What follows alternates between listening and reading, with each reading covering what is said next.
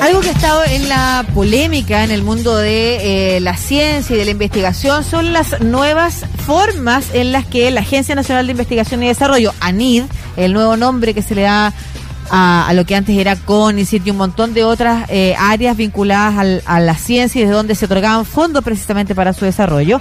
Bueno, anunció la semana pasada, entre otras cosas, por ejemplo, propuesto, eh, proyectos que van a ser seleccionados pero sin financiamiento. Entre ellos, como una cosa muy... Como cuando te entregan la casa del, del, del Serviu, pero sin casa, la llave, ¿no? Como muy, no, muy, muy raro, porque ¿qué significa entonces? ¿Para qué te sirve que te reconozcan tu proyecto si además no va a tener financiamiento? Alguien ayer en... Leía a Cristian García, el eh. académico de la Universidad de Santiago, que fue durante todo el año pasado panelista en materia de salud, decía que era como lo contrario a Catalina Parot, que era rechazada con financiamiento. bueno, pero vamos a hablar de esto en serio con Cristina Moyano, que es la doctora en Historia Decana de la Facultad de Humanidades de la Universidad de Santiago, precisamente para que entendamos cuál es el impacto, no solamente en el mundo de la ciencia, sino que en un país donde se necesita invertir en desarrollo, en un contexto global que nos damos cuenta que el conocimiento, el desarrollo y la investigación es fundamental, eh, qué significa también para el resto de nosotros y cómo podemos aportar desde la opinión pública, generar una masa crítica respecto a estas nuevas políticas. ¿Cómo está Cristina? Muy bien, muchas gracias por la invitación a esta conversación sobre este tema que nos tiene tan preocupados a los investigadores de las distintas universidades del país. Partamos, Cristina, entonces preguntándote eh, si nos puedes dar más detalles de lo sucedido. Yo lo conté a grandes rasgos, pero tú nos puedes informar con mayor profundidad de estas modificaciones anunciadas por ANID, de, dónde se construyen, además, si fue una conversación que se hizo con eh, los distintos representantes y actores, por ejemplo, que pueden estar vinculados, las universidades, los gremios de las ciencias, en fin, y, y cuál es el impacto que tiene. Eh, entiendo que esto es una decisión eh, que se tomó unilateralmente desde ANID, que entre otras cosas tiene que ver con una disminución en el presupuesto para investigación y que fue inconsulta tanto a los vicerrectores, rectores, como las distintas asociaciones de investigadores que existen en nuestro país.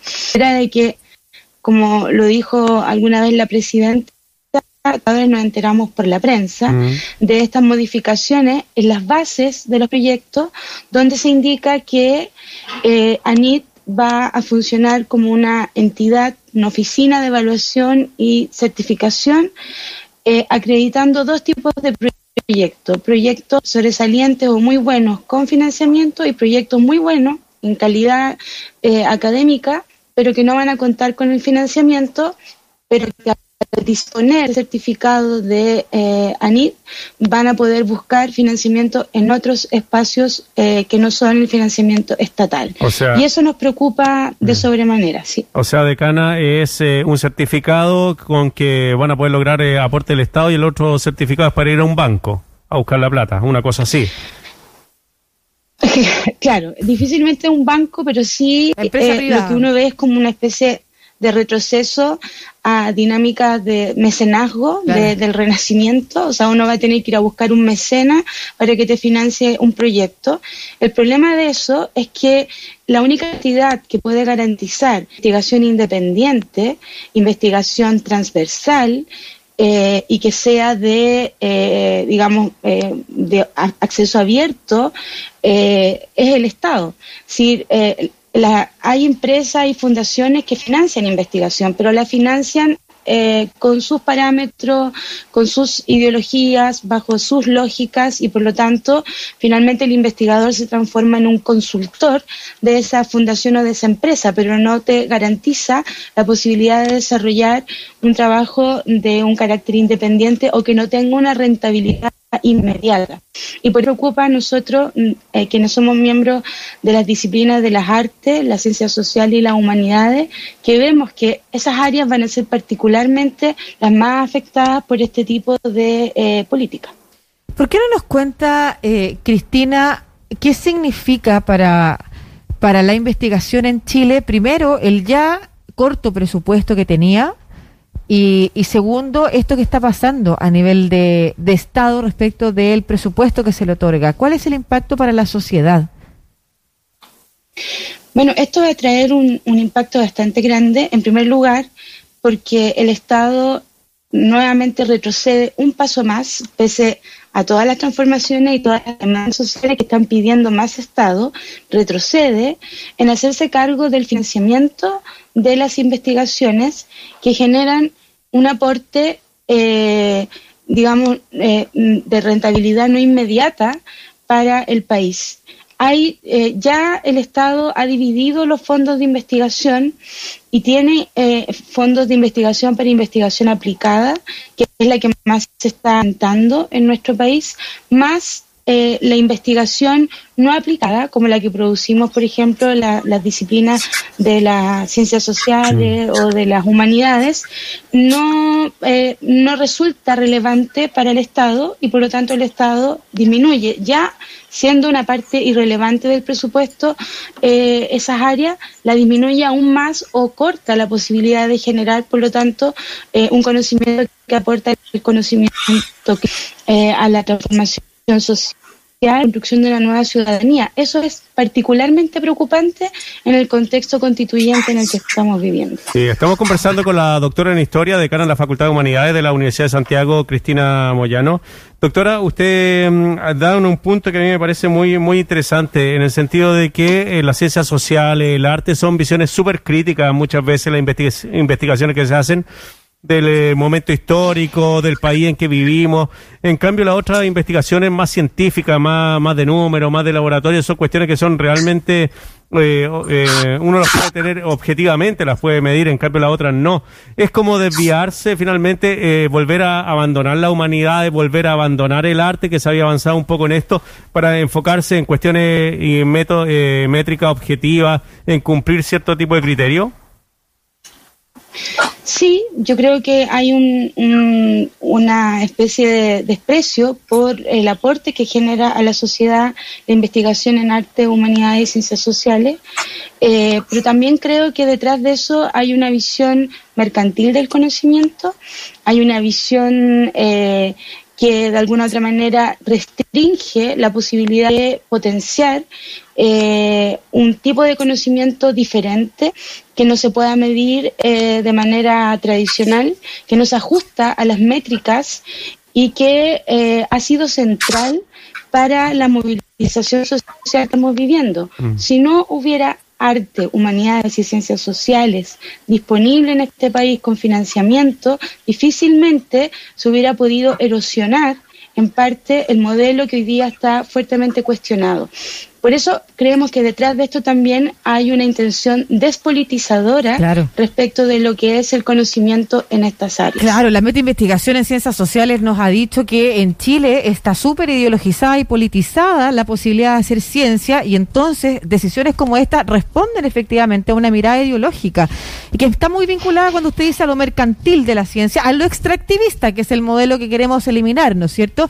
Cuando en el mundo además se ha avanzado a entender que la complejidad de la investigación de los problemas que hay que resolver requiere también diversidad de mirada. Hoy en día no se habla solamente del mundo STEM como ciencia, tecnología, ingeniería y matemáticas, sino que se incorporan las artes y humanidades, lo que hoy se llama STEAM, porque es fundamental esa mirada también a la hora de definir procesos.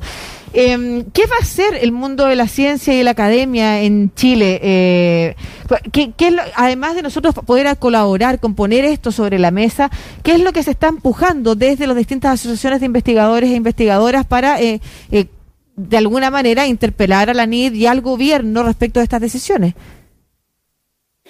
Bueno, eh, entiendo que hay asociaciones de investigadores que han estado enviando cartas, poniendo este tema en la palestra, en la opinión pública.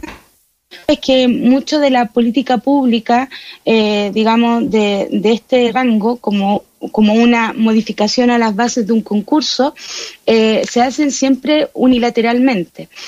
por eso yo creo que aquí es necesario una toma de posición de los rectores de las universidades, en primer lugar, y eh, que lleven este tema al Parlamento para que de alguna u otra forma se pueda discutir una política de financiamiento para la elección que revierta estas medidas que aparecen en una especie de pie de página, en unas bases de un concurso, pero que demuestran una profunda transformación al modelo de financiamiento, o mejor dicho, una consolidación de un modelo de financiamiento que se viene aplicando hace muchos años atrás y que ha generado una alta precarización de la investigación y por otro lado una tendencia a la conveniencia entre las distintas disciplinas para quedarse con un pedazo de la torta del financiamiento y por lo tanto esta dinámica de integración, de que podamos colaborar entre las distintas disciplinas, dado que tenemos que pelearnos de la torta, no potencia ni la solidaridad ni la cooperación entre las distintas áreas. Sí, me llama la atención que esto no pase por el Congreso y que sea solamente un ministerio el que decida. De un gobierno, de un momento. Un gobierno, claro, Es una discusión mayor eh, si, va, a haber concurso público de los fondos para hacer investigaciones, que sea público y que sea concurso, no que se designe a uno que sí y otro que no, porque, como dicen ustedes, puede ser una cuestión totalmente ideológica lo que hay detrás y tal vez a un gobierno no le interese que se investigue en humanidades, pero sí que se investigue, no sé, pues en minería y, y, jodimos nomás con y la reducción del presupuesto de ciencia, o sea, ¿por qué tiene que eh, decidirlo en un momento puntual un grupo de personas que además no está para nada alineada con lo que le pasa al país y lo que el país demanda? Y eso se discute en el Congreso, el presupuesto de la Nación. Sí, pero el cómo tú lo distribuyes es lo que ha tomado, es lo, es lo que tiene que ver eh, con la decisión de la ANID. Muchas gracias, decana Cristina Moyano, doctora en Historia decana de la Facultad de Humanidades de la Universidad de Santiago, por esta conversación que además nos invita una vez más a poner sobre la mesa esta otra mirada respecto de la ciencia y la investigación en Chile en un momento en el que en el mundo además se está necesitando tanto efectivamente avanzar en presupuesto de parte de los estados hacia esas áreas. Eh, y no recortarlos, todo lo contrario. Es un poco también lo que pasa en el mundo de las artes en Chile, esta idea de que se tienen que subvencionar, o sea, subsistir a partir de los fondos concursables y pelearse entre ellos, como dice usted, Cana, es muy lamentable. Muchas gracias, vamos a hacer lo posible por seguir empujando también esta esta esta noticia eh, y esta mirada desde la investigación eh, para impugnar lo que está haciendo hoy el Ministerio de Ciencia. Muchas gracias. Hasta luego. Muchas gracias. Muchas gracias por la oportunidad de poner este tema en la palestra pública. Encantado. Muchas gracias, decana.